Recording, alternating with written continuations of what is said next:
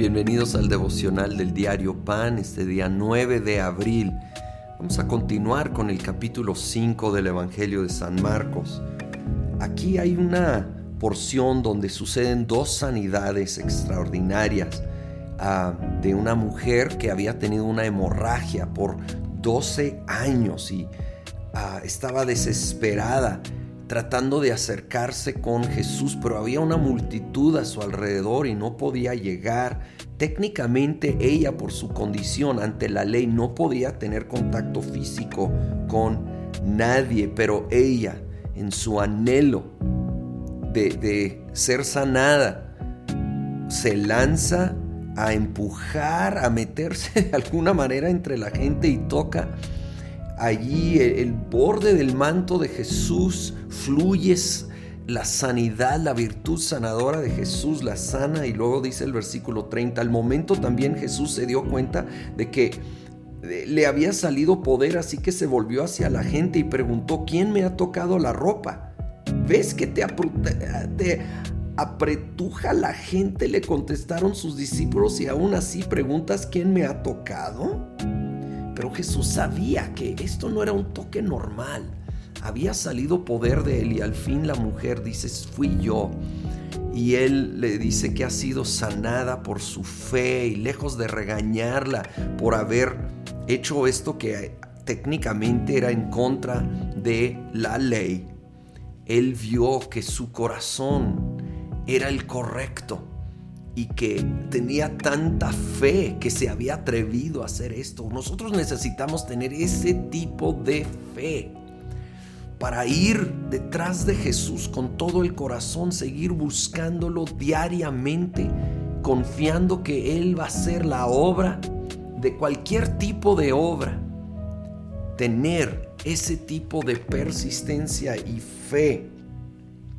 Ahora lo malo es que en ese momento él iba en camino para sanar a una jovencita de 12 años que era la hija de, un tal Jairo, el jefe de la sinagoga.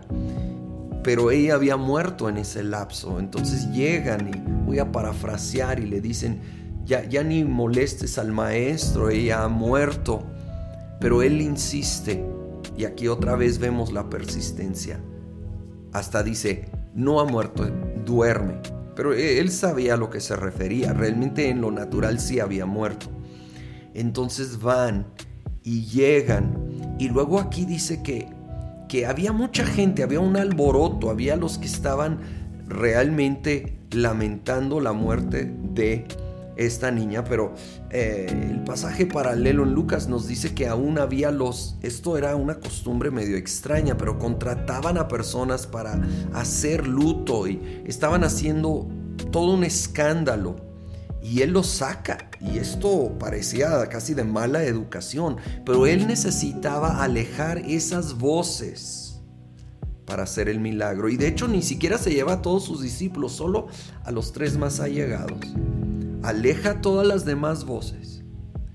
Y allí, en la quietud, sana a esta jovencita de 12 años, la levanta de los muertos. Y creo que muchas veces tenemos que aquietar las voces, voces, sobre todo cuando son voces de incredulidad, voces que van en contra de la palabra de Dios y necesitamos llenarnos de voces que hablan la palabra de Dios, empezando con nuestra voz leyendo la palabra de Dios. Llenarnos de esa fe. Y entonces, obviamente, todo rendido a la soberanía de Dios, pero con una fe en su poder y una persistencia como vemos en estas historias hoy, hasta ver la obra completa y perfecta. Señor, en esta hora venimos delante de ti con una gran variedad de necesidades, de cargas, de peticiones, pero sabiendo que eres real y que eres bueno, aun cuando ha pasado mucho tiempo y las cosas son tan adversas. No nos vamos a detener, no nos vamos a dar por vencidos, vamos a insistir hasta llegar a la obra completa terminada en ti.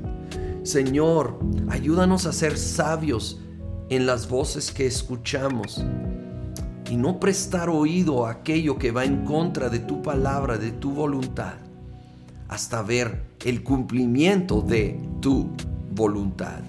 En el nombre de Cristo Jesús. Amén.